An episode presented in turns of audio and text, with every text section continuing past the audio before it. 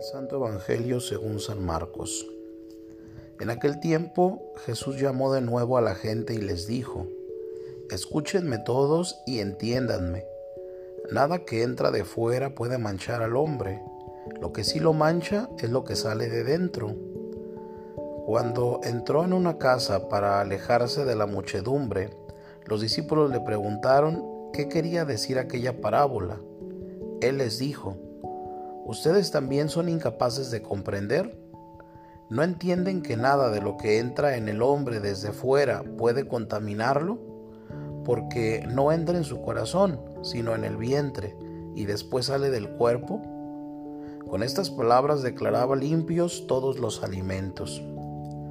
Luego agregó, lo que sí mancha al hombre es lo que sale de dentro, porque del corazón del hombre salen las intenciones malas, las fornicaciones, los robos, los homicidios, los adulterios, las codicias, la injusticia, los fraudes, el desenfreno, las envidias, la difamación, el orgullo y la frivolidad.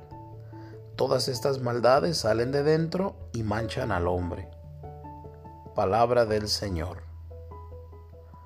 Hoy Jesús nos enseña que todo lo que Dios ha hecho es bueno es más bien nuestra intención no recta la que puede contaminar lo que hacemos. Por eso Jesucristo dice, nada hay fuera del hombre que entrando en él pueda contaminarle, sino lo que sale del hombre es lo que contamina al hombre. La experiencia de la ofensa a Dios es una realidad y con facilidad el cristianismo descubre esa huella profunda del mal y ve un mundo esclavizado por el pecado, la misión que Jesús nos encarga es limpiar, con la ayuda de su gracia, todas las contaminaciones que las malas intenciones de los hombres han introducido en este mundo. El Señor nos pide que toda nuestra actividad humana esté bien realizada. Espera que en ella pongamos intensidad, orden, ciencia, competencia, afán de perfección, no buscando otra mira sino restaurar el plan creador de Dios, que todo lo hizo bueno para provecho del hombre. Pureza de intención, las tendrás siempre y en todo, solo si buscas agradar a Dios, diría San José María Escriba.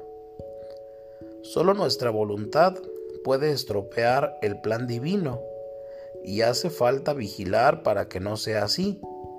Muchas veces se mete en la vanidad, el amor propio, los desánimos por falta de fe, la impaciencia para no conseguir resultados que esperamos, etc. Por eso nos advertía San Gregorio Magno, no nos seduzca ninguna prosperidad halagueña, porque es un viajero necio el que se para en el camino y contempla los paisajes a menos y se olvida del punto al que se dirige.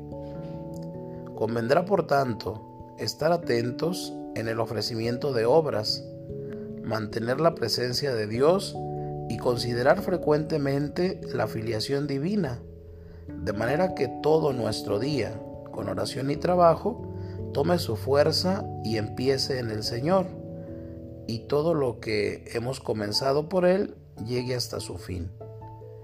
Podemos hacer grandes cosas si nos damos cuenta de que cada uno de nuestros actos humanos es corredentor cuando está unido a los actos de Cristo.